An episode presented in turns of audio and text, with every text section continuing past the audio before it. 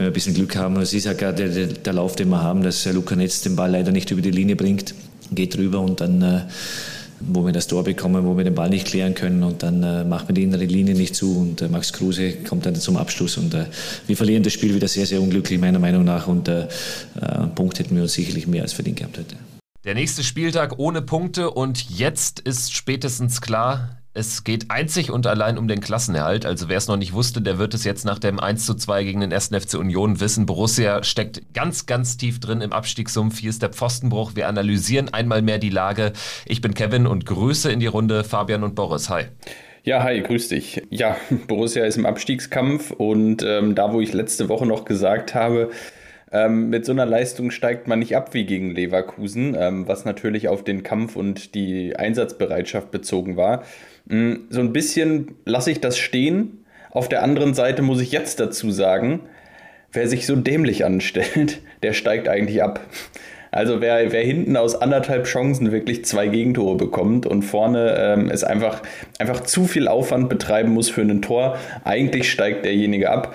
Und ähm, ja, ähm, ich hoffe einfach, dass wir, dass wir die Kurve kriegen und ähm, der Abstiegskampf, der ist uns jetzt aber gewiss, das ist definitiv klar. Ja, also ich muss immer sagen, jetzt ist, ist ich weiß, wir hatten da ja letzte Woche ähm, oder davor die Wochen auch öfters äh, die Aussage getroffen, so nach dem Motto, mit dem Abstieg sollten wir eigentlich nichts zu tun haben, weil es andere Mannschaften gibt, die wesentlich schwächer sind und wir eigentlich ja trotzdem noch die Substanz haben, um ausreichend Punkte zu machen. Ähm, Problem ist, was ich sehe, ist so ein bisschen, äh, uns fehlt so dermaßen das Glück gerade und es kommen jetzt so richtig diese Klassiker zusammen, die, die man halt braucht, um in so eine ganz gefährliche Situation zu kommen, wo es dann am Ende ganz allein nur auf den Charakter der Mannschaft ankommt, ähm, ob man es schafft.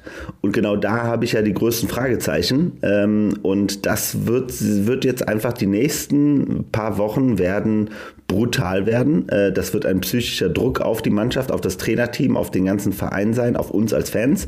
Und ähm, die Frage ist, ob wir da irgendwie den Kopf oben behalten oder ob es analog letztes Jahr zu, zu Werder Bremen jetzt diese richtige, ähm, äh, totale, diesen Sinkflug geben wird. Und das wird halt schon sehr, sehr spannend sein zu sehen, ob wir es schaffen, da irgendwie wieder den Kopf hochzubekommen. Ähm, denn nach so einem Spiel, wo ja wirklich gefühlt alles gegen einen läuft und wo man merkt, dass äh, egal was man investiert, da aktuell irgendwo äh, einfach nur Sand im Getriebe ist an allen Stellen, ähm, tja, da wird es halt echt schwierig sein, den, die Moral oben zu halten. Ja, also Werder Bremen, äh, zu dem Vergleich, äh, ich finde, der hinkt ein ganz bisschen, weil natürlich Werder Bremen irgendwie schon eine Drecksmannschaft war. Ne? Also qualitativ war das keine gute Truppe, finde ich.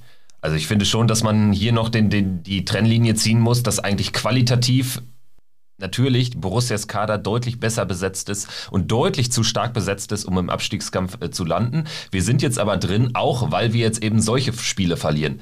Also ich sehe es auch so ein bisschen wie Fabian, wenn du solche Spiele verlierst, dann weißt du spätestens dann, dass es äh, wirklich eng werden kann, weil du jetzt äh, ähm, im Prinzip gar nicht so viel falsch gemacht hast. Du kannst keinem so richtig einen Vorwurf machen, weder der Mannschaft noch dem Trainer. Der passt sich sogar an den Gegebenheiten, ähm, lässt die Mannschaft deutlich nochmal tiefer verteidigen, obwohl du gegen Union Berlin spielst. Und selbst dieses Mittel führt da nicht dazu, dass du zumindest mal einen Punkt mitnimmst also ich wäre gar nicht so unzufrieden gewesen, wenn du da einen Punkt mitnimmst. Klar, du kannst das Ding hinten raus gewinnen. Luca Netz äh, kriegt den Ball da irgendwie an die Kniescheibe und wenn du oben stehst, dann geht das Ding wahrscheinlich rein. Du gewinnst 2-1. Wenn du unten stehst, geht das Ding nicht rein, aber du holst nicht mal mehr ein 1 zu 1 daraus, ne? Und das ist halt das Bittere, dass dann Union wirklich eine Torchance reicht, um zwei Tore zu machen. Also das ist wieder sowas von dämlich und unglücklich gelaufen, dass jedem jetzt aber klar sein muss, ähm, es geht nur noch darum, irgendwie Punkte zu machen und die holst du nicht durch Schönspielen. Im ersten Spiel, wo du dich wirklich äh, der Situation anpasst, holst du aber auch keine und das ist äh, ja die bittere Erkenntnis des Tages. Aber das ist auch, das ist auch wirklich das, was ich meine, ist diese Dynamik. Ne? Das ist halt einfach, jetzt kriegen wir so eine, so eine echt negative Dynamik, wo du halt merkst, da kommt jetzt am Ende sozusagen alles zusammen. Und wie gesagt, ich fand ja, wenn man sich das jetzt im Spiel mal anguckt, wir haben ja wesentlich besser gespielt, auch nach vorne ähm, besser gespielt als davor die ganzen letzten Spiele. So, ne? Da waren ja das erste Mal wieder diese Situation, wo man das Gefühl hat, die Mannschaft entlastet sich so ein bisschen ihrer, ihrer Schwere im, im äh, Offensivspiel.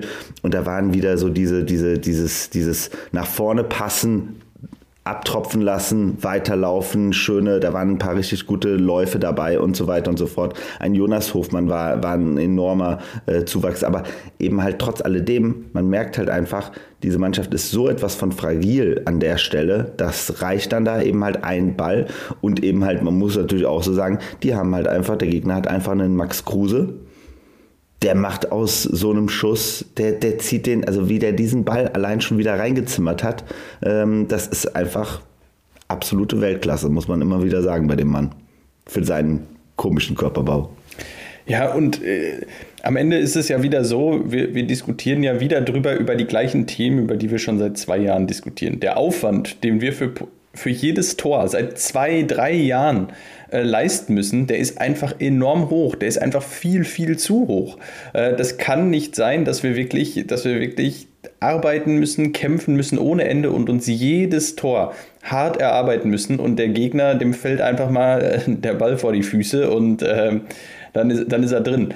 Und aus solchen Dingern machen wir ja gar nichts. Aus so halb so Halbchancen oder ähm, ich, mir fehlt es auch zu sehr, dass wir, dass wir irgendwie einen Spieler mal regelmäßig in, in Abschlusspositionen bringen. Es ist ja gar nicht so, dass wir, dass wir jetzt hier über jemanden sprechen, der der absolute Chancentod ist, so wie wir es vielleicht vor 20, 25 Jahren mal hatten, wo du gedacht hast, ja, wenn, ist ja schön und gut, der hat 40 Chancen in der Saison und macht halt nur drei Tore raus, absoluter Chancentod. So jemanden haben wir ja jetzt im Moment auch wieder nicht. Wir haben ja überhaupt niemanden, den wir regelmäßig mal in Abschlusspositionen bringen, so, so dass wir dass wir sagen können, ja, der hat jetzt fünf auf dem Schlappen gehabt, die er, von denen er aber mindestens drei machen muss. Das passiert einfach nicht. Und das ist, ist dann einfach in Summe zu wenig. Und ähm, deshalb steht da auch nach wie vor bei unseren Stürmern eine absolut erbärmliche Quote in dieser Saison. Und das ist, das ist für mich das Manko Nummer eins. Wollen wir das Ganze noch mal ein bisschen sortieren und vielleicht äh, zunächst dann noch mal auf die Aufstellung blicken, äh, weil Boris hat ja auch schon richtigerweise angesprochen, Jonas Hofmann zum Beispiel hat unserem Spiel ja gut getan, kam gestern dann in die Mannschaft rein, direkt in die Startformation. Ansonsten äh, Luca Netz wieder zurück, rotiert muss man da vielleicht sagen für, für Joe Skelly. Dennis Zakaria, der ja vielleicht, man weiß es nicht so genau, vor einem Wechsel dann schon im Winter steht äh, zu Juventus Turin. Das scheint so ein bisschen die wahrscheinlichste Option aktuell zu sein, ist auch in die Startelf gerückt. Und Brel Embolo auch wieder zurück rotiert sozusagen, nachdem ja Player und Tyram in Hannover gespielt haben. Ähm, ich muss erstmal sagen, also das war ziemlich genau die Aufstellung, die ich auch, äh, die ich auch gesehen habe, in Anbetracht der Tatsache, dass Lars Stindl im Abschlusstraining und zwar für die nächsten Wochen weggebrochen ist, dass Chris Kramer immer noch nicht dabei war, Rami Benzebaini, der wird uns zwar in Bielefeld schon zur Verfügung stehen, weil er glorreich an Äquatorialguinea und Sierra Leone gescheitert ist im Afrika Cup, aber so ziemlich genau war das die Aufstellung, die ich da gestern dann auch erwartet habe, die ich auch so gesehen hätte auf dem Platz, oder? Ja, dem ist aus meiner Sicht nichts hinzuzufügen. Ähm, die Mannschaft hat sich quasi von selbst aufgestellt, zumindest unter der Voraussetzung, dass ein Jonas Hofmann eben dann gestern schon wieder so weit war. Ähm, das stand ja jetzt nicht 100% fest, dass er tatsächlich direkt wieder, wieder so weit ist. Ähm, aber durch, durch den Ausfall von, von Lars Stindl hat sich dann natürlich für Ali Hütter wahrscheinlich dann auch die, ähm, die Möglichkeit erst ergeben, Jonas Hofmann auch direkt wieder reinzuwerfen. Und ähm, ja, wie sich gezeigt hat, ist es ja auch goldrichtig. Ich meine, man hat ja wirklich das Gefühl, ohne Hofmann haben wir ja gar keine Chance, mal dort zu schießen. Ja, also ich muss auch sagen, ich fand die Aufstellung jetzt im ersten Moment habe ich mich zwar ein bisschen erstmal gewundert, dass er trotzdem wieder auf der Dreierkette hängen geblieben ist. So, ähm, und äh, ist natürlich jetzt schon ganz klar auch von seiner Seite so ein bisschen, also ich finde jetzt schon, was wir so sehen auf der Art, in der Art und Weise, wie wir da jetzt auch vor zwei Wochen noch kommuniziert haben, so nach dem Motto, jetzt ist ähm, Ginter äh, ist jetzt raus und äh, Friedrich ist jetzt da und auch Zakaria wird jetzt wahrscheinlich bald verlassen sozusagen sozusagen. Ähm, Jetzt heißt es einfach nur alle Mann an Bord, egal wer, und äh, es, es, es, es, bringt alles nichts. Man muss sagen, ähm, äh, auf der wie gesagt, mit der Aufstellung war soweit auch alles in Ordnung. Ich fand das auch, dass so wie sie es dann auch angegangen sind, war es auch vollkommen richtig. Ähm, man merkt, also ich freue mich trotzdem, wenn, wenn äh, Rami Benzibaini wieder da ist, so, ähm, weil ich finde schon, dass man eben halt bei, bei Luca Netz eben halt schon noch ein sehr großes Defizit merkt, äh, spielerisch. Ähm, der kämpft bis zum geht nicht mehr, gar keine Frage, aber da ist schon äh, auf, der, auf seiner Seite immer echt ein, ein Struggle, also finde ich jedes Spiel immer bei ihm. Ähm, der braucht einfach noch ein bisschen, obwohl das Talent definitiv da ist. Ähm, aber ansonsten das andere war soweit in Ordnung. Breel Embolo da vorne reinzustellen, ist aktuell das Einzige, was, was Sinn macht offensiv, weil wir sonst, weil die anderen beiden äh, mit, äh, mit Plea und Tyram sind halt aktuell weiterhin komplette Totalausfälle und ähm, schade jetzt eben mal, dass der Capitano jetzt eben halt für echt eine ganz schön lange Zeit wahrscheinlich ausfällt. Also und dann auch wahrscheinlich erstmal wieder eine Zeit braucht, um überhaupt wieder fit zu werden. Wenn wir über den Spielverlauf sprechen, ich muss sagen, wir sind ja eigentlich ordentlich reingekommen, aber eben dann schon merklich defensiver gestanden. Union hatte auch deutlich höhere Ballbesitzanteile in äh, der Anfangsphase und man hat schon äh, gesehen, was so die Idee war von Adi Hütter. Also er hat das ja auch in der Pressekonferenz schon angekündigt, dass man da dann ähm, ja durchaus mal was ändern müsste und mal ein bisschen tiefer steht. Das ist dann letztendlich auch so gekommen. Dann kriegst du aber dieses 0 zu 1 aus dem Elfmeter Meter heraus. Und dazu würde mich auch erstmal eure Meinung interessieren. Also wie habt ihr das denn gesehen? Ich tue mich da ganz schwer mit der Bewertung, weil eigentlich klar, die Hand ist da schon dran. Und ich habe mich schon gewundert, warum auch, weiß ich nicht, wer, wer es war, Thorsten Kunde oder so, irgendwie auch 27 Zeitlupen brauchte, um überhaupt zu erkennen, dass es da um ein mögliches Handspiel geht und nicht um irgendein Phantomfoul.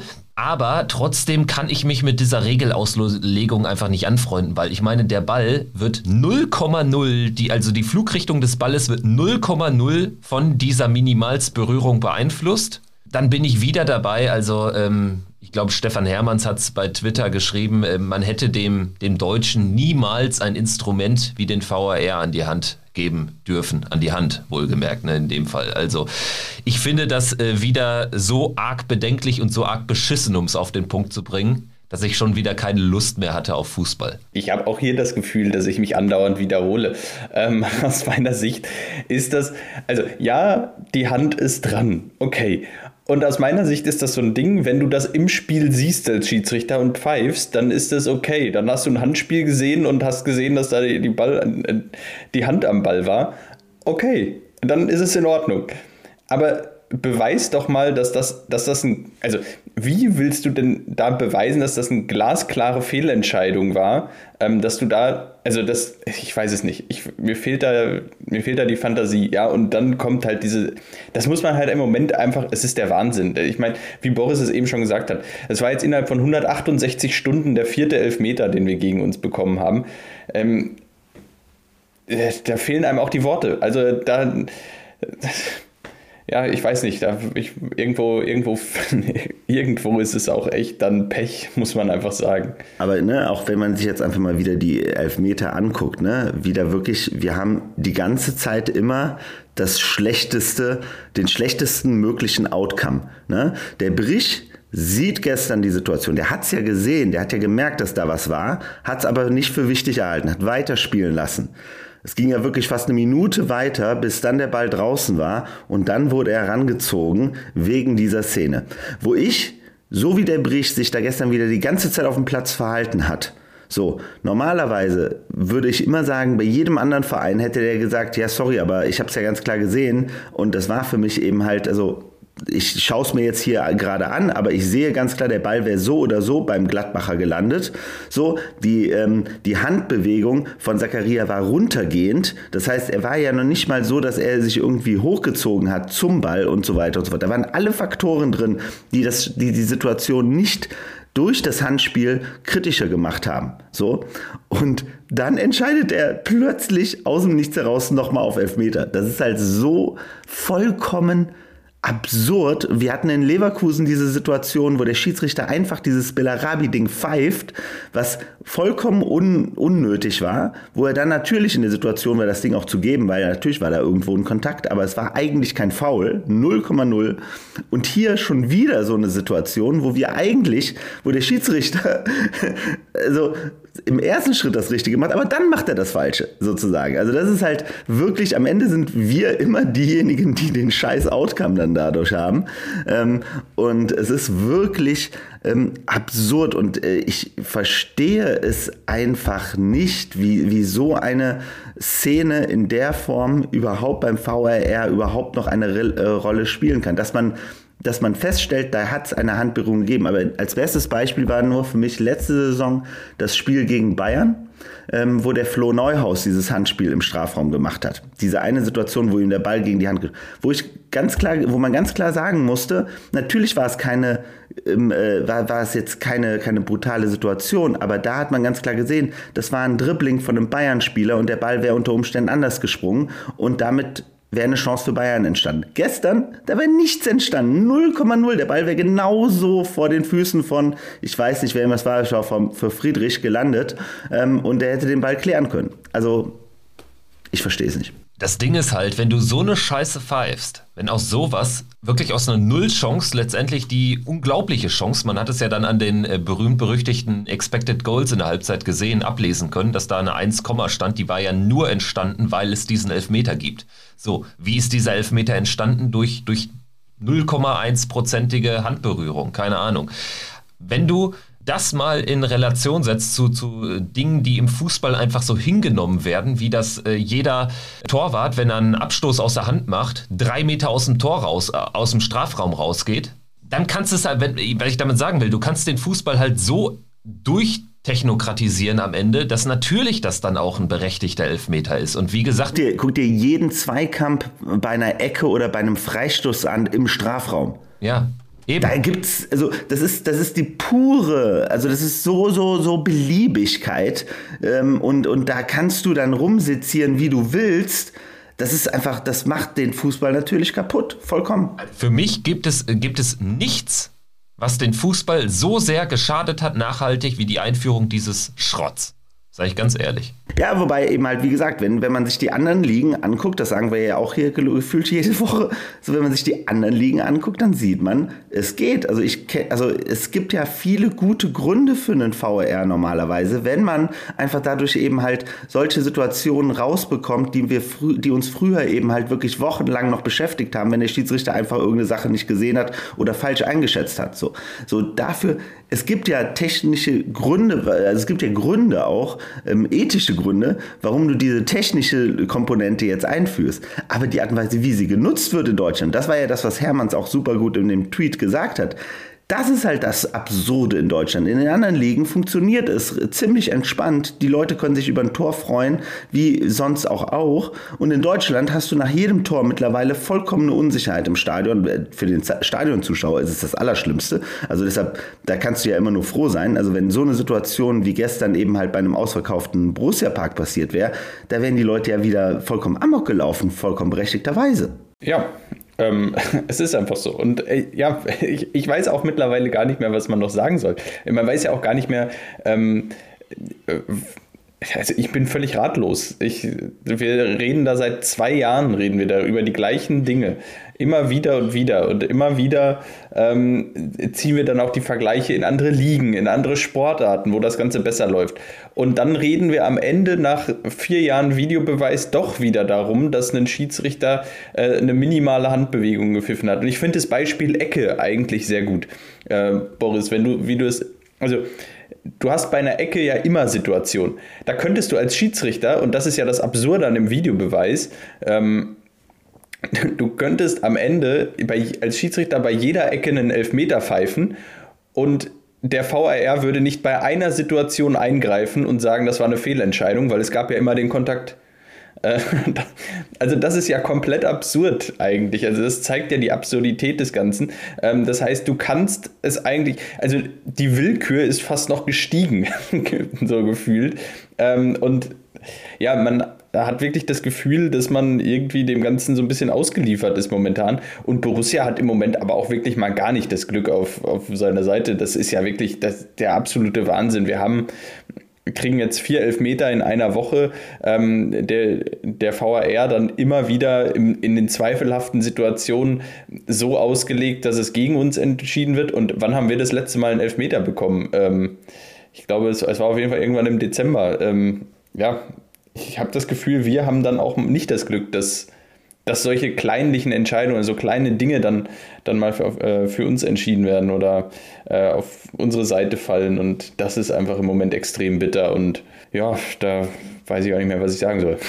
Aber da, man müsste halt einfach nochmal auch generell über die Spielführung von so einem Doktor Doktor, wie er ja immer bezeichnet wird bei Sky, Dr. Brich, äh, eben halt wirklich äh, führen, weil, weil also auch seine gesamte Spielführung gestern war wieder an Absurdität kaum zu unterbieten aus meiner Sicht. Also wirklich, wie der sich aufgeführt hat auf dem Platz ähm, und äh, wie er wirklich, sobald es eben halt, also wenn, wenn ich, man müsste ja einfach wirklich nur mal eine Darstellung machen, wie ein Embolo während eines Spiels äh, von seinen Gegenspielern behandelt wird. Also das ist ja, da, da, da, da ist ja fast jeder Zweikampf einfach nur noch irregulär, wie die sich den, den, den Jungen da ja schnappen und wie die den äh, kaputt treten wollen jedes Mal. Und ähm, da muss ich echt sagen, dass, oder, oder wenn man sich anguckt, wie sich so ein Brich hat anstecken lassen von so einem Vogelsammer bei dieser einen dämlichen Aktion. Also das sind einfach so Sachen, das regt mich einfach nur selten auf, weil eigentlich ein professioneller Schiedsrichter merken muss, wie eine Mannschaft tickt. Und äh, ganz ehrlich auch nochmal mein Kommentar zum, zu der Spielweise von Eisern Union das war gestern wirklich bei weitem nicht eisern, das war Softrock, äh, was da irgendwie rüberkam, weil die lagen gefühlt bei jedem Zweikampf sofort auf dem Boden ähm, und haben sich angestellt wie, äh, wie, wie die kleinen Kinder ähm, in einem Spiel, was äh, wirklich bei weitem nicht körperlich war. Ja, aber warum machen wir es nicht, ne? Also das ja. ist ja auch so eine Frage, ne? Also wir haben einfach die Spieler nicht, die so agieren und ganz ehrlich, Absolut. in letzter Instanz habe ich jahrelang das Gefühl gehabt, wir wollen erstmal irgendwie auch der Liga und der Allgemeinheit gefallen. Und Union ist halt ein Verein, der scheißt auf gut Deutsch gesagt auf alles und jeden, was außerhalb dieses Union-Kosmoses ist. Und das zeigt sich auch auf dem Platz. Und natürlich haben sie damit auch, fahren damit auch einen erfolgreichen Weg jetzt über die letzten Jahre. Das ist ja unglaublich, was die erreicht haben. Ne? Ja, und man muss auch sagen, ne, also wenn man sich das anguckt, wir stecken jetzt im Abstiegskampf und das ist schon ein bisschen länger. Ähm, äh, wir schaffen es äh, kaum mal in einem Spiel über eine gelbe Karte. Ne? Ja, definitiv, das stimmt. Also ähm, da ist natürlich der Unterschied zu anderen Mannschaften äh, zu sehen, aber das wird sich jetzt auch nicht mehr mit einem Fingerschnipsen ändern können. Also wir müssen aufgrund unserer spielerischen Qualität, aufgrund individueller Qualität irgendwie da rauskommen, weil es geht nicht über die Abstiegskampferprobung. Also die haben andere Mannschaften wie Stuttgart, Augsburg, Bielefeld uns einfach voraus, Bochum, selbst Hertha mittlerweile ist ja auch ein Dauerkandidat da unten drin. Die wissen ja auch, wie, was es heißt, sich am Ende der Saison dann irgendwie rauszuwinden. Bleiben wir aber noch mal ein bisschen bei dem äh, Spiel gestern. Äh, was würdet ihr sagen zur Reaktion auf äh, den Rückstand? Ich fand so ab der 30. Minute ungefähr hat man gesehen, dass ähm, ja, man das Spiel doch wieder ein bisschen mehr in die eigenen Hände bekam und deshalb auch folgerichtig den Ausgleich erzielt hat. Und gerade da begann so eine Phase, wo man wirklich wirklich auch mal zwei, dreimal Kombinationen hatte, wo, wo, wo man merkte, wie schmerzlich man Jonas Hofmann vermisst hatte, weil er einfach auch diesen öffnenden Pass spielen kann. Wenn da dann noch Lars Stindl dabei gewesen wäre, der ja auch ein wunderbarer Steckpassspieler ist, dann glaube ich, hätte das noch besser ausgesehen. Aber ähm, auch Brel Embolo hat sich gut eingefunden und ja maßgeblich diesen Ausgleich mit initiiert. Das war wirklich ein Tor aus äh, längst vergangenen Zeiten, fand ich. Ja, man, man weiß ja gar nicht so recht am Ende, woran, woran es eigentlich, eigentlich liegt. Also, ähm, wir, haben, wir haben festgestellt vor zwei, drei Wochen schon nach dem Bayern-Spiel, es gibt 12, 13 Spiele, auf die wir uns verlassen können. Auf, wo, wo wir das wirklich das Gefühl haben, die sind auch bei der Sache, die, die geben auch alles und das Gefühl habe ich auch nach wie vor. Unser größtes Problem ist, dass wir eben ähm, nicht wie Union, die einfach, glaube ich, gefühlt zehn Spieler eins zu eins auswechseln können und ähm, trotzdem die gleiche Qualität auf den Platz bringen, weil, weil es ist im Prinzip keine große Qualität, die sie da haben, sondern ähm, die haben einfach alle nur das verstanden, was von ihnen verlangt wird. Ähm, und das Problem haben wir gerade, dass wir einfach nur 11, 12, 13 Spieler haben, die überhaupt ähm, spielfähig sind und alle anderen ähm, sind gefühlt spieluntauglich und wir müssten sie eigentlich so schnell es irgendwie geht loswerden und, ähm, und schauen, dass wir, dass wir den einen oder anderen äh, noch dazu bekommen, weil ähm, ja, ja, wie gesagt, mir fällt es schwer, irgendwem eine Schuld in die Schuhe zu schieben und zu sagen, ähm, an dem hat es gelegen. In der Phase hat man es gesehen, da war die Mannschaft gut, die Reaktion war gut, wie gegen die Bayern. Ähm, das war ja auch eine gute Reaktion jeweils nach dem 0-1. Schwierig wird es halt dann, wenn man am Ende nicht dafür belohnt wird, wenn man gute Reaktionen zeigt. Ja, also ich würde auch nochmal ganz klar sagen, also die Reaktion war äh, war, war gut. Ähm, ich finde auch, man muss ganz klar sagen, das will ich auch nochmal hier machen, dass, dass zum Beispiel auch ein Matthias Ginter ähm, gestern wieder ein gutes Spiel gemacht hat, äh, ähm, äh, aus meiner Sicht. Und ähm, er war zum Beispiel auch bei diesen ganzen Offensivaktionen ziemlich oft beteiligt und da auch sehr, sehr gut beteiligt. Auch zum Beispiel ähm, bei der Entstehung von dem Tor ähm, und, und auch davor bei ein paar echt guten Angriffen. Und ähm, Darüber hinaus muss man aber echt sagen, so, ne, das, man hat es ja dann wieder bei diesem 1-1 gesehen. Das ist ja, so, so stellen wir uns ja eigentlich die Borussia vor. Ne? Ähm, Breel Embolo, der sich da Weltklasse aus einer um, um, Umklammerung äh, lösen kann von, und damit zwei Spieler einfach mal stehen lässt. So, dann kommt äh, der, äh, der Pass auf Hofmann. Hofmann spielt ihn dann wieder durch und äh, der, der äh, Kone stoppt den Ball wie perfekt, wie man es nur machen kann und schießt, schiebt ihn dann richtig schön rein. Also das ist halt wirklich ähm, wunderschöner und sehr, sehr guter Fußball gewesen so. Und danach gab es ja auch dann wiederum die nächsten paar Situationen, wo auch wieder dieses Angriffsspiel eben halt auch durchaus gut strukturiert war, auch das erste Mal wieder. Und wie du schon gesagt hast, oder wie ihr beide auch schon gesagt habt, Hofmann war da halt einfach der entscheidende Faktor, weil der einfach diese Läufe gemacht hat, weil der wieder diesen, diesen, diese Dynamik auf dem Platz hatte, ähm, diese äh, Läufe auch in den, in den freien Raum etc., in die Tiefe ähm, und dann auch immer schnell im Passspiel etc und immer interessiert nach vorne zu spielen. Das ist ja genau das, was uns jetzt auch die letzten, also jetzt gegen Hannover war es natürlich der absolute Offenbarungseid. Da hat man ja überhaupt nicht gewusst, wie man nach vorne spielen kann. Ähm, und da war eben halt definitiv äh, Jonas Hofmann jetzt der, der, der absolute Unterschied. Ähm, vielleicht auch natürlich mit dem Dennis Zakaria zusammen und mit einem Kone, der sich, der wesentlich stabiler war als gegen, gegen Hannover.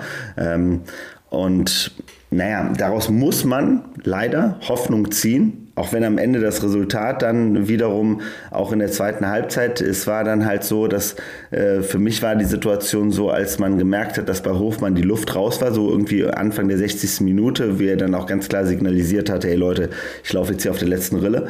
Ähm, da war dann halt natürlich klar, dass das ist genau das, was du gerade angesprochen hast, Fabian. Ne? In so einer Situation fällt dann ein Hofmann aus und sein Ersatz kann, und das ist dann in dem Fall Alessandro Plea gewesen, kann nicht mal im Ansatz diese Rolle übernehmen.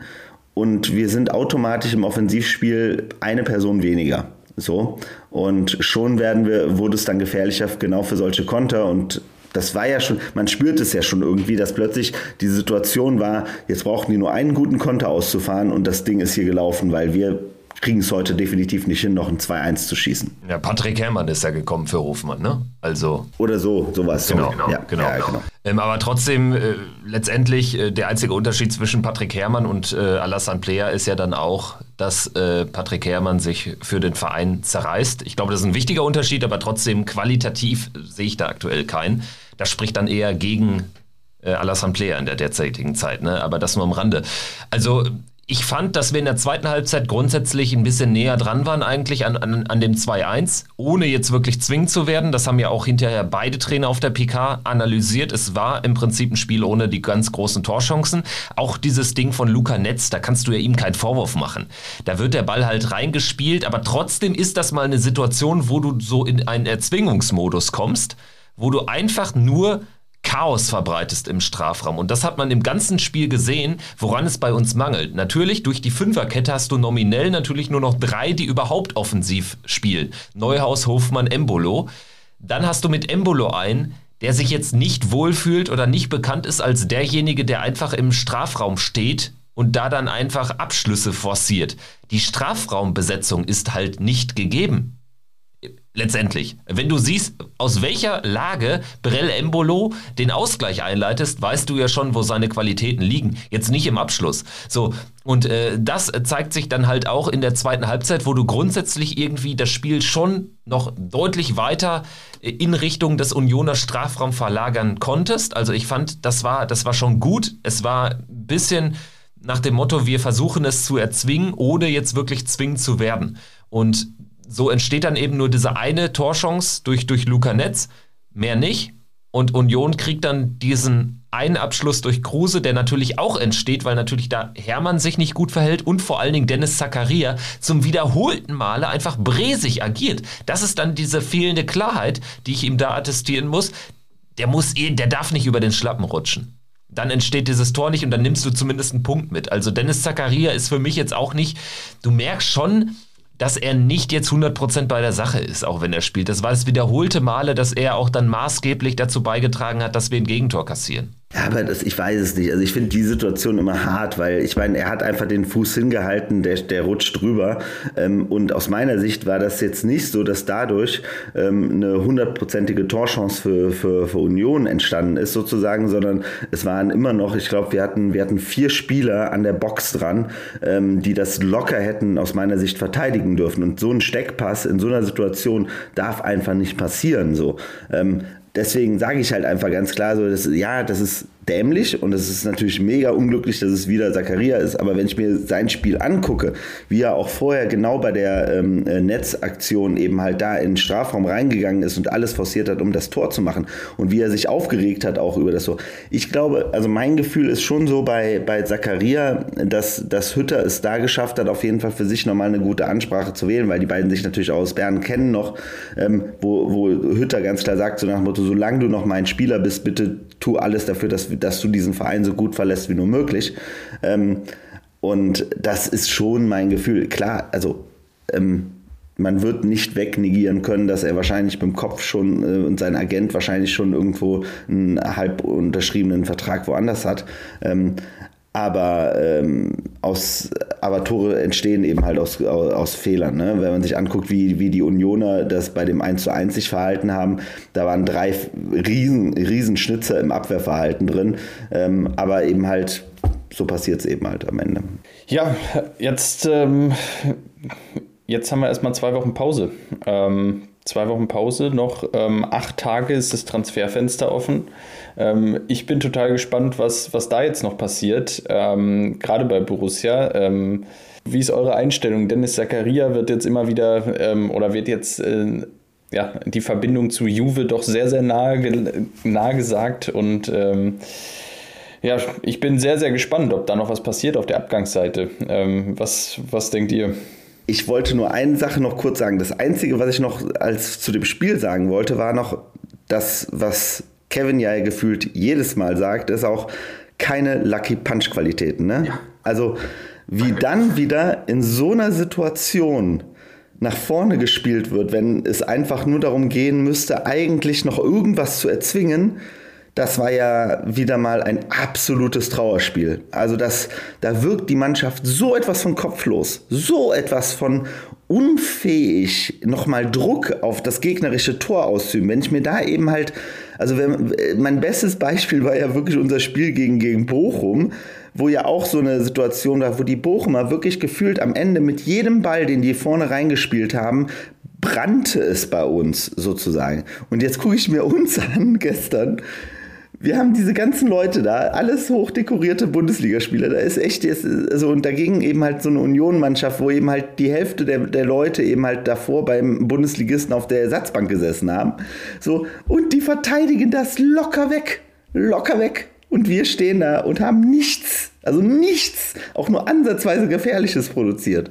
Das wollte ich nur als letzter Punkt sagen. Das ist, un, also das ist halt echt eine, eine Qualität, die uns im Abstiegskampf locker noch mal einige Punkte hinzu äh, kosten wird, wenn das so weitergeht. Ja, auch da ist es halt eine Frage von, was bist du für ein Spielertyp ne? und was hast du ähm, für eine Mannschaft da auf dem Platz äh, hinten raus.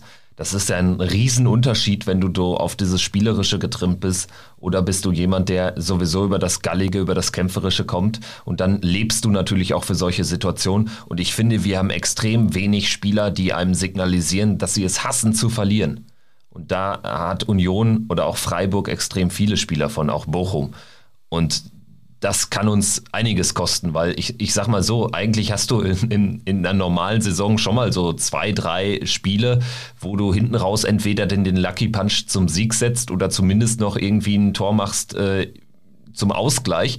Die Punkte fehlen uns. Also im Prinzip musst du sagen, wir müssen bis zur 80. Minute das Spiel entschieden haben oder dürfen danach zumindest keinen mehr kassieren, um Punkte aus Bundesligaspielen mitzunehmen. Und das ist jetzt nicht irgendwie eine gefühlte Wahrheit, sondern das sind Fakten. Also in dieser Saison auf jeden Fall. Fabian hat es ja hier mal vor Wochen schon mal angesprochen, wann äh, wir das letzte Mal Lucky Punch gesetzt haben. Und das ist, äh, stimmt mich wirklich sehr bedenklich. Ähm, gut, Aber ich würde sagen, wir, wir äh, sprechen dann mal über, über das, was äh, Fabian angesprochen hat. Wir müssen aber natürlich noch Dobby jetzt hier äh, seine Meinung rausposaunen lassen, denn der bringt auch nochmal die Lage ganz gut auf den Punkt. Und dann sprechen wir über ja, die zwei Wochen ohne, ohne Bundesliga und mit noch geöffnetem Transferfenster.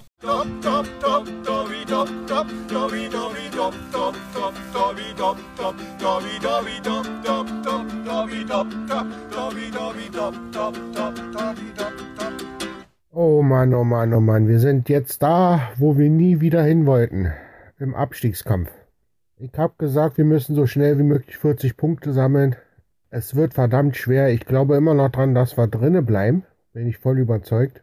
Denn auch gestern gegen Union, es war ein Auftritt. Ja, man muss sagen, wir haben endlich mal wieder gekämpft. Aber man hat auch gesehen, dass wir einfach keinen haben, der vorne richtig die Bude machen kann. Und ohne Tore gewinnst du kein Bundesligaspiel. Also es war definitiv aber eine Steigerung zum, oder fünf Steigerungen zum Spiel in Hannover, der total blutleer war. Da muss man sagen, dass es jetzt endlich auch gegen Union mal wieder gekämpft wurde. Es hat aber nicht gereicht, da immer wieder unsere Eckspieler uns total wehtun. Danke, Max Kruse. Bei mir bist du auf der schwarzen Liste. Nein, Spaß. Aber du hättest dir echt verkneifen können, die zwei Buden gegen uns machen zu müssen. So, weiter geht's. Wir müssen irgendwie Punkte sammeln. 40 müssen es werden. Ansonsten muss man sich in München-Gladbach eine Dalmatiner-Zucht suchen. Irgendwie müssen wir drinnen bleiben. In diesem Sinne, schönen Start in der Woche. Grüße euer Dobby. Danke, Dobby. Und jetzt die entscheidende Frage, wie kommen wir zumindest in die Nähe der 40 Punkte? Müssen wir was auf dem Transfermarkt tun? Ich äh, sage ganz klar ja, denn wir haben es ja schon so ein bisschen seziert. Also die Mannschaft stellt sich ja aktuell fast schon von selbst auf, weil wir nicht nur ein paar Verletzte haben. Lars Stindl wird jetzt uns über weite Strecken des Abstiegskampfes fehlen, sondern weil wir mit Tyram und Player auch zwei faule Eier im, im Kader haben. Die kannst du nicht mehr bringen. Das sind im Prinzip zwei nicht einsatzfähige Spieler und dann hast du halt in der Offensive nicht mehr viel. Du hast auf der 6 wenn Chris Kramer ausfällt, auch nicht mehr viel. Also das ist verdammt dünne und äh, wir bewegen uns da ja auf, auf sehr dünnen, schmalen Eis. Also wie, wie seht ihr das? Muss was passieren, wenn ja, wo? Also ich würde ganz klar sagen, es muss auf jeden Fall was passieren. Ähm, auch wenn es schade ist, so, ne? Also grundsätzlich, äh, ich glaube auch für, für Eberl wird das halt auch jetzt wieder mal ähm, spannend sein zu sehen, was er da jetzt noch aus dem Hut zaubern muss, weil wir alle wissen, dass das Wintertransferfenster für ihn immer das unbeliebteste war, aber eben halt trotzdem hat er da ja eigentlich auch in der Vergangenheit Ne? Auch viele, viele großartige äh, Sachen sind, Leute sind da ja schon zu Borussia gestoßen. Ähm, und äh, alles da wär, aus meiner Sicht wäre, wäre, wäre, wäre schon ein Vorteil. Also wenn wir jemanden, einen starken Stoßstürmer nochmal hätten, wenn wir so jemanden bekommen könnten, selbst für sechs Monate, wäre es mir vollkommen egal. Ähm, äh, das würde uns schon enorm helfen, ähm, wenn wir irgendeine Form von Dynamik auf den, aber robuste Dynamik auf den Flügel bekommen könnten, würde uns das aus meiner Sicht helfen. Ähm, also das ist halt schon, die, die Offensive ist definitiv die Baustelle, wo ich mir die größten Sorgen mache. Durch die Defensive jetzt durch Marvin Friedrich, äh, jetzt, auch wenn die auch nicht gerade üppig besetzt ist, aber die damit, damit müsste man normalerweise ähm, durchkommen, auch wenn wir trotz alledem zu viele Gegentore bekommen. Ähm, aber äh, die Offensive ist das, wo wir, glaube ich, die größten, den größten Nachholbedarf haben. Und also ich hoffe jetzt ganz klar, dass, dass äh, wir für Dennis Zakaria jetzt, dass da jetzt die Dominosteine jetzt entsprechend fallen, dass der Arthur von Juventus weggeht, dann äh, ich glaube in die UK und ähm, dann von daraus dann eben halt das Geld entsteht, um Zakaria früher zu Juventus zu holen. Das wäre super. Wenn wir äh, Player noch irgendwie verscherbelt bekommen, sollten wir es sofort machen. Bei Tyram zweifle ich gerade dran, obwohl, obwohl es mich da am meisten freuen würde, um ehrlich zu sein. Also ich glaube, auf Tyram könnten wir am ehesten verzichten ähm, in der aktuellen Situation. Ähm, aber ja, ähm, ich glaube, das, das ist es dann aber auch jetzt langsam. Ne? Also wir haben, wir haben Wolf jetzt äh, weg zu Swansea, ähm, was, was auf jeden Fall gut ist, äh, was spannend sein wird zu sehen, wie sich der Junge ähm, in der zweiten englischen Liga äh, bei Swansea City ähm, äh, gestern hat gestern eine Halbzeit gespielt äh, für Swansea und stand auch, ich habe jetzt nicht genau nachgelesen, er stand zumindest auf dem Platz, als Swansea das spielentscheidende 1-0 erzielt hat. Ähm, er wurde von den Fans, glaube ich, zum Spieler des Spiels gewählt.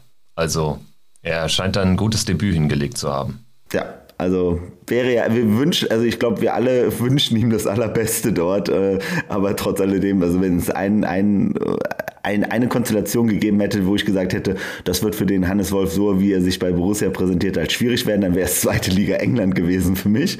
Ähm, aber schauen wir jetzt mal. Trotzdem, wenn er es hinbekommt, wäre es ja super. Absolut. Und ähm, ja, bei den Neuzugängen, ich stimme dir absolut zu. Ähm, aus meiner Sicht, und das ist genau das, was super schwierig ist, weil auch das immer wieder angesprochen, es gibt nichts Schwierigeres, als den einen Neuner in der Wintertransferperiode ähm, verpflichten zu müssen, weil den will jeder haben, so ungefähr.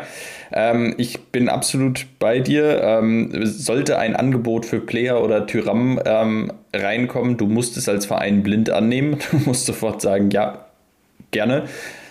Zakaria und Ginter, weiß jeder, dass die irgendwo ja natürlich auf unserer Verkaufsliste stehen. Bei Ginter sieht es ja jetzt nicht, nicht ganz so gut aus wie bei Zakaria, dass es jetzt wirklich noch klappt. Ähm, schauen wir mal, wie, wie, sich das weiterentwickelt. Aber der Neuner, ähm, aus meiner Sicht wäre es genau das. Ähm, das würde uns ermöglichen, den Brel Embolo auch auf die ähm, Halbposition dahinter zu ziehen. Ähm, eben dann jetzt gerade in den nächsten Wochen ähm, mit Hofmann und Embolo hinter unserem eventuell neuen ähm, Stürmer, den wir dann hätten, der auch einfach mal ähm, im Strafraum hängt, der einfach im Strafraum steht, der auch einfach zu zwei, drei Abschlüssen im Spiel kommt. Und auf den Flügeln, ja, da hoffe ich, dass Rami Benzebaini auf der linken Seite dann wieder kommt, ähm, dann auch schnell wieder an seine alten Leistungen anknüpfen kann. Und ich glaube, dann dann kann das ganz gut funktionieren mit Benzebaini, ähm, der doch auch gefühlt unser torgefährlichster Spieler ist auf dem Platz, wenn er denn da wirklich auf dieser linken Außenbahn spielt ähm, und einem neuen, einem, neuen Zielspieler vorne drin, ähm, der auch Embolo so ein bisschen entlastet, gerade auch körperlich. Ähm, ich glaube, dass Embolo eigentlich noch viel größere Stärken hat auf dieser Halbposition, weil er da diese Innenverteidiger nicht direkt gegen sich hat. Du hast es eben angesprochen, Boris. Er ist eigentlich die Zielscheibe der Innenverteidiger da hinten und wenn er jemanden hat, der ihn da unterstützt, der vorne die Innenverteidiger schon mal beschäftigt, dann kann Breel Embolo seine Stärken noch besser ausspielen. Und demnach ist es mein, ganz klar aus meiner Sicht, wir, wir brauchen einen, einen Strafraumstürmer vorne, egal wie und egal welche Qualität er hat. Das muss jetzt gar kein, das muss jetzt kein Weltklasse-Stürmer sein, das muss jetzt kein Haaland, kein Lewandowski sein.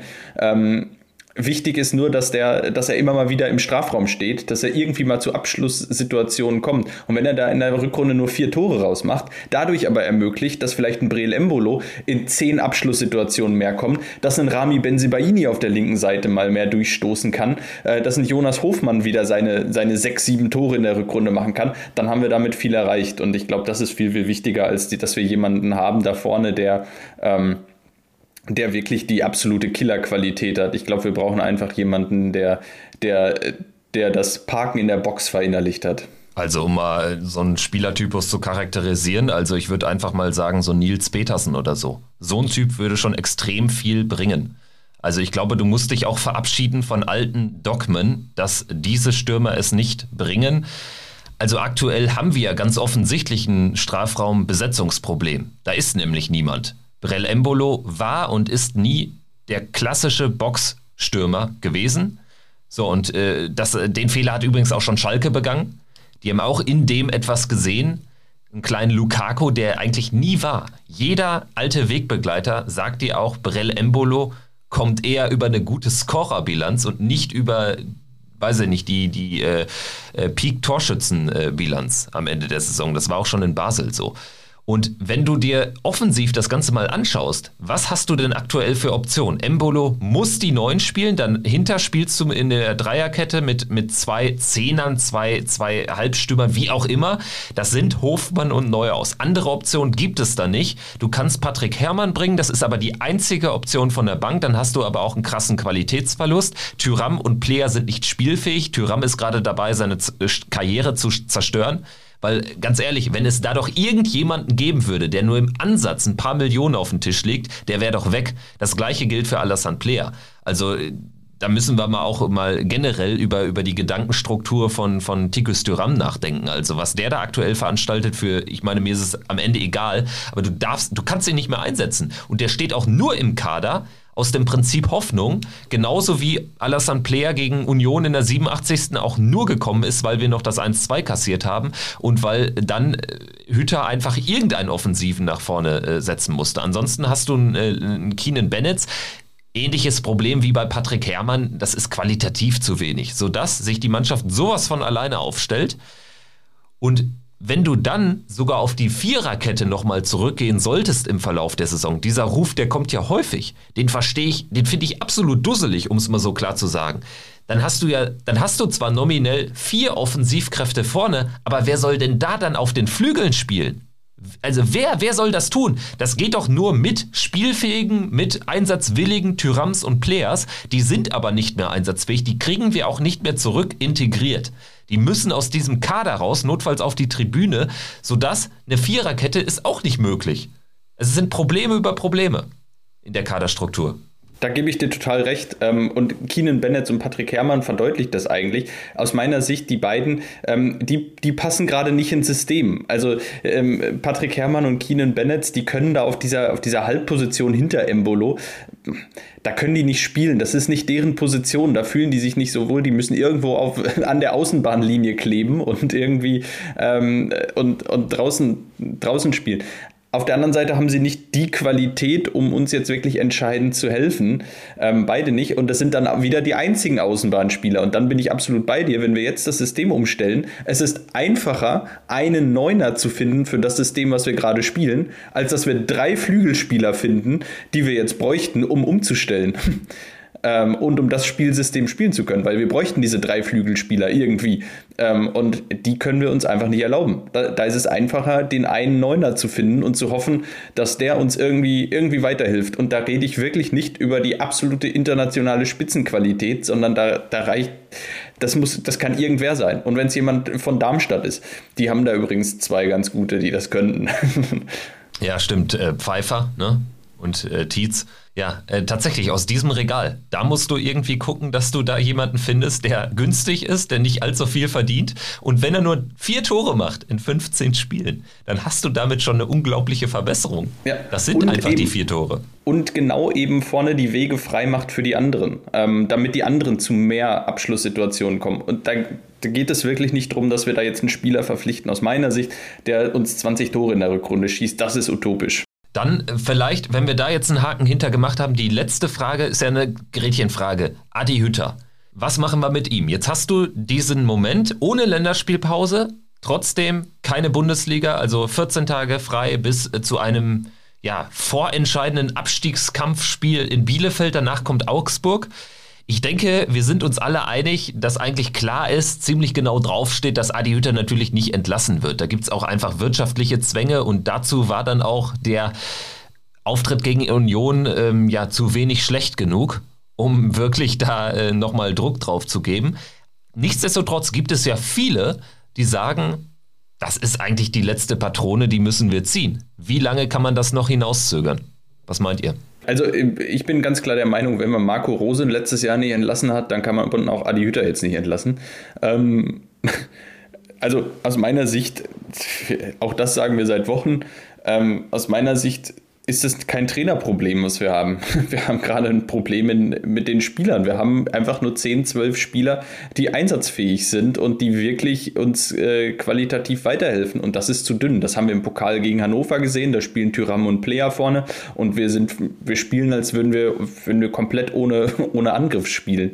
Ähm, und, und das ähm, führt dann natürlich dazu, dass wir defensiv eben ähnliche Probleme haben, weil wir vorne überhaupt nicht in die Zweikämpfe kommen und dann nur sechs, sieben, acht Leute haben, die verteidigen. Und wenn du im Profifußball in Deutschland, egal gegen wen du da spielst, aus der zweiten, dritten oder ersten Liga, ähm, wenn du nur mit sieben, acht Mann verteidigst, ja, dann hast du ein Problem ähm, das kriegst du heutzutage nicht mehr hin, wenn du, wenn, wenn drei Leute, zwei, drei Leute meinen, sie können sich aus der, aus der Verteidigungsarbeit rausziehen, dann, dann wird das nichts.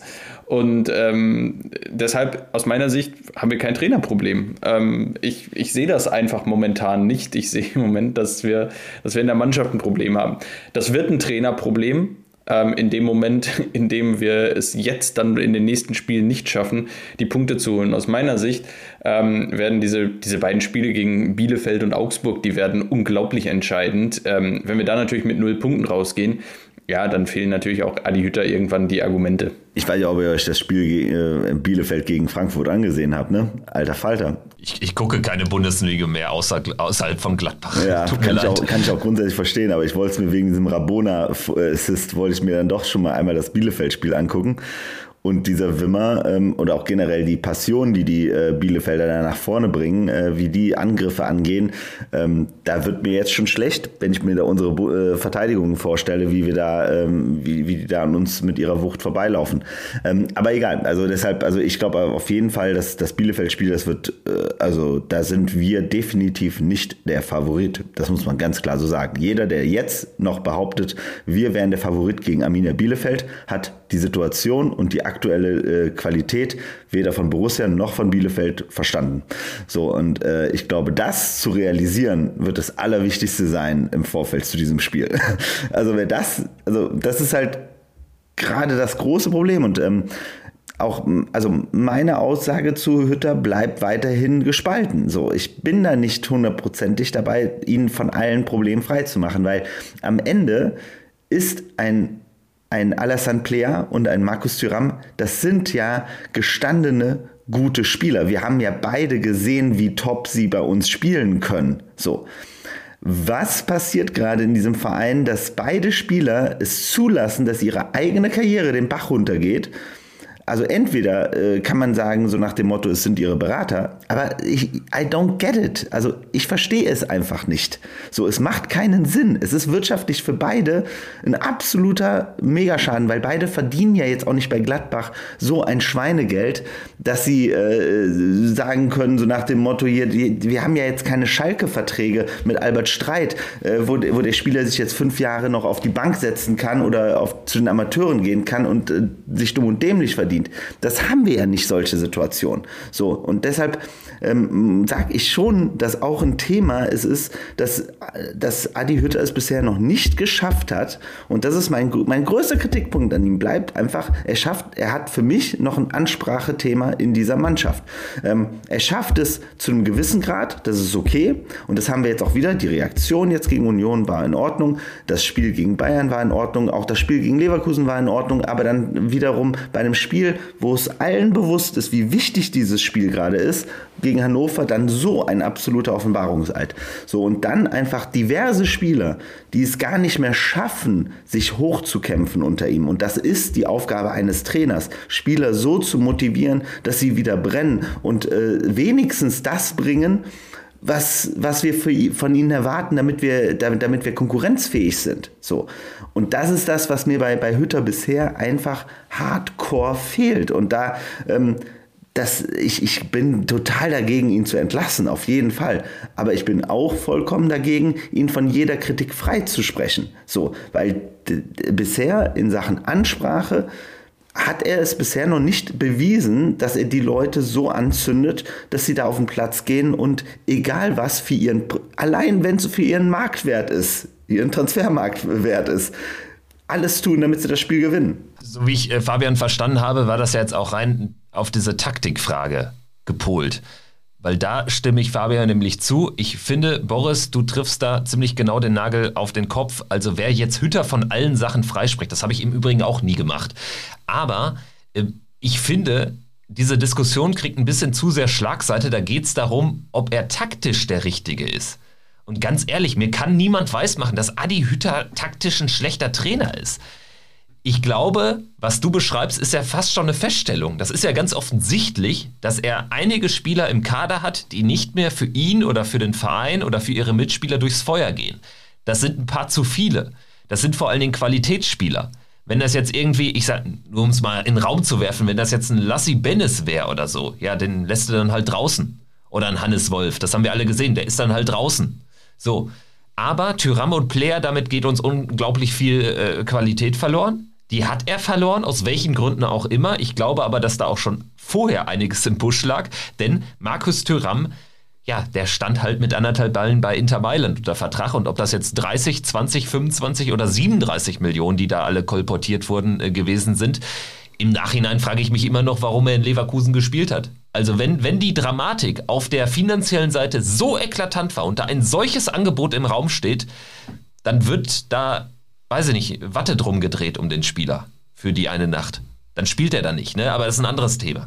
So, und dadurch sind so viele Situationen entstanden, die so, für so viele Spieler einfach Kacke sind in ihrer persönlichen Laufbahn.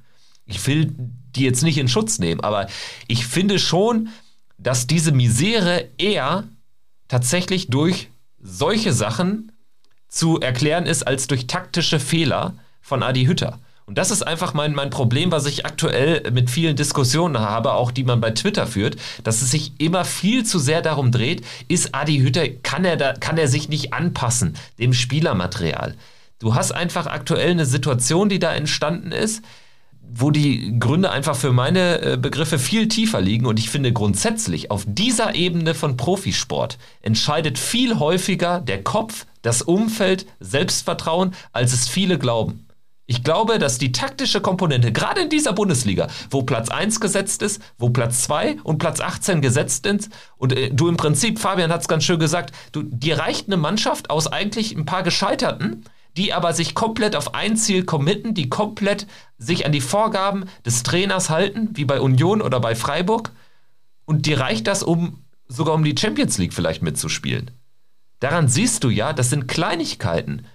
Und deswegen äh, halte ich, also für mich wird die taktische Fehlleistung, die es sicherlich dann vielleicht auch gibt, gab punktuell, wird für mich zu krass gewichtet in der Fehleranalyse aktuell bin ich bei dir. Ähm, ich bin bei, ich bin auch bei Boris. Ähm, man kann ihn nicht freisprechen. Das ist so. Du kannst keinen Trainer, der mit einem Kader, der letztes Jahr in der Form Champions League gespielt hat, der jetzt mit 22 Punkten aus 20 Spielen da stehen, da kannst du nicht sagen, der Trainer ist komplett schuldlos. Also ihn da, ihn da komplett freizusprechen, ist auch am Thema vorbei. Ähm, die Frage ist nur, was, wer, was ist die Hauptschuld? Und, ähm, und da bin ich einfach, da, da, da, lande ich am Ende eher bei den bei, bei Spielermaterial, bei, bei dem einen oder anderen, der da gerade einfach nicht passt. Und ich, ich wünsche mir, dass da jetzt in den nächsten sieben, acht Tagen noch ein bisschen was passiert. Zumindest so in der Form, dass wir vielleicht ähm, dann doch den ein oder anderen, ein oder zwei Spieler noch, noch gehen lassen. Wenn natürlich, wenn noch zwei Spieler gehen, dann ähm, das wäre natürlich hervorragend und wir es wirklich schaffen, irgendwie jemanden für vorne zu verpflichten. Ähm, wäre hervorragend. Ich glaube, eine andere Position, die wir eigentlich noch besetzen müssten, haben wir jetzt eben noch gar nicht so drüber gesprochen, äh, kurz angerissen, wäre eigentlich das zentrale Mittelfeld, sollte Dennis Zakaria gehen. Ähm, dann sehe ich uns da mit Kramer und Kone, wenn sie denn beide fit sind, ähm, sehe ich uns da gut besetzt. Ähm, mir graut es nur davor, wenn einer von den beiden dann noch ausfallen sollte. Ich meine, das grundsätzliche Problem ist ja, dass wir, wenn wir das jetzt mal so durchskizzieren, haben wir vielleicht 14, 15 Spieler, mit denen wir wirklich rechnen können, auf die man sich committen kann, die sich für die Situation ähm, gerüstet sehen. So, wenn da dann aber die typischen drei, vier wegbrechen und Stindel ist jetzt erstmal schon mal weggebrochen, mit dem kann man ja nicht planen. Wenn dann auch ein Christoph Kramer es nicht schafft, also kann er nichts dafür, aber wenn er es nicht schafft, das ist ja eine Feststellung, 14 Spieler am Stück auf dem Platz zu stehen, dann sieht das da wirklich dünn aus. Dann hast du Bennis, der ist dann auch irgendwie, also das, das ist halt so ein Mittelding aus Kramer und Kone, da kann man so gar nicht greifen, finde ich. Also natürlich, sicher.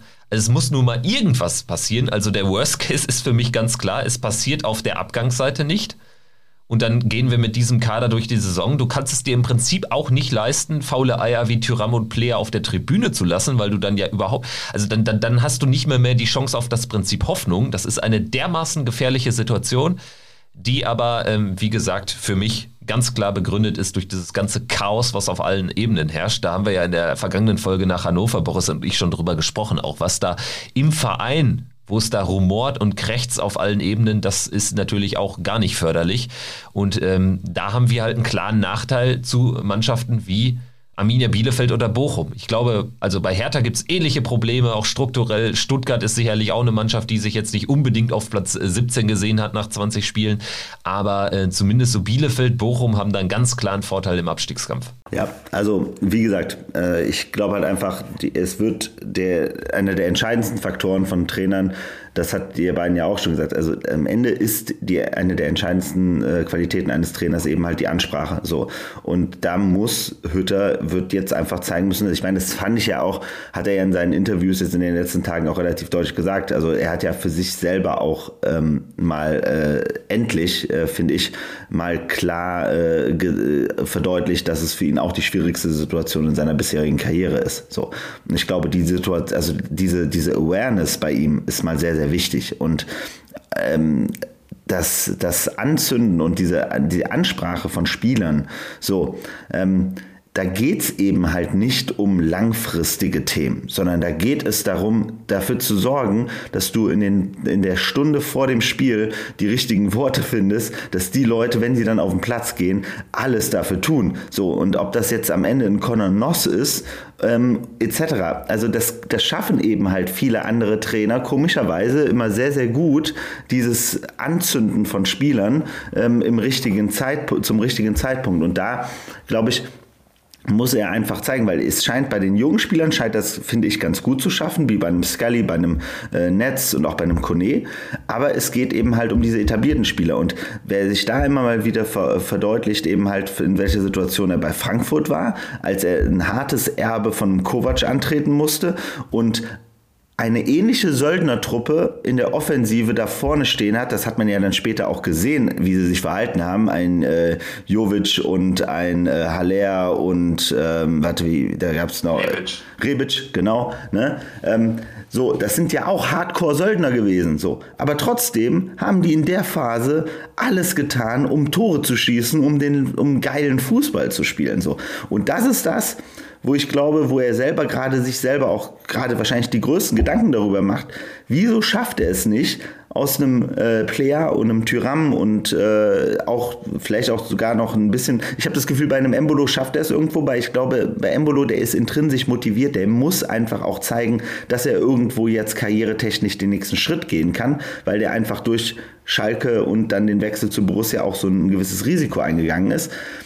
Aber ansonsten ist es halt schon, und ich glaube, das wird halt einfach die schwierige Situation für Hütter jetzt werden. Und das wird für uns alle, glaube ich, eine ganz schön harte Zeit jetzt werden, durch die wir durch müssen. Und diese zwei Wochen ohne Fußball, ohne Länderspiel, ohne irgendetwas, ich werde sie auf jeden Fall genießen. Grundsätzlich, außer wenn jetzt das Transferfenster jetzt total negativ für uns ausläuft. Ja, ich hoffe, dass zumindest irgendwas passiert, dass wir dann ein paar neue Akzente gesetzt haben auf der Abgangs- als auch auf der Zugangsseite. Und dann geht es mit Bielefeld weiter und das wird verdammt nochmal wichtig. Da zumindest, also du musst da zumindest mal auch mal 0-0 holen oder so, aber das gelingt uns ja aktuell auch nicht, weil wir dann selbst in Spielen wie gegen Union zwei fucking Gegentore kassieren. Gegen eine Mannschaft, die nur einmal vor dem Tor steht, effektiv. Also, naja. Gut, gut, dann würde ich sagen, machen wir einen Haken hinter und gehen jetzt mal in die zweiwöchige Pause. Dann kommt Bielefeld. Müssen weiter das Prinzip Hoffnung auch so ein bisschen hochhalten hier. Alles andere halte ich für ziemlich ausgeschlossen. Also Trainerwechsel technisch erwarte ich da nicht so viel. Und ich halte es auch, das sollen vielleicht die letzten Worte sein, ich halte es auch für nicht äh, der Weisheit letzter Schluss, dass man jetzt in so eine Rutsche kommt, wo man jetzt irgendwie einen Feuerwehrmann installiert, der Marke Gistol Labadia oder so. Also ich glaube, wenn man in diesem Trainersegment anfängt zu wildern, ist es meistens schon vorbei für die nächsten Jahre. Also das soll vielleicht so ein Plädoyer zum Schluss sein. Aber gut, Boris, Fabian, ähm, hat mich gefreut. Dann hoffen wir, dass wir endlich mal wieder über äh, erfreuliche Ergebnisse sprechen in zwei Wochen. Macht's gut. Ciao. Bis dann. Ciao, ciao. Ciao. Triumphe, Höhepunkte, auch bittere Niederlagen, Kuriositäten wie den Pfostenbruch.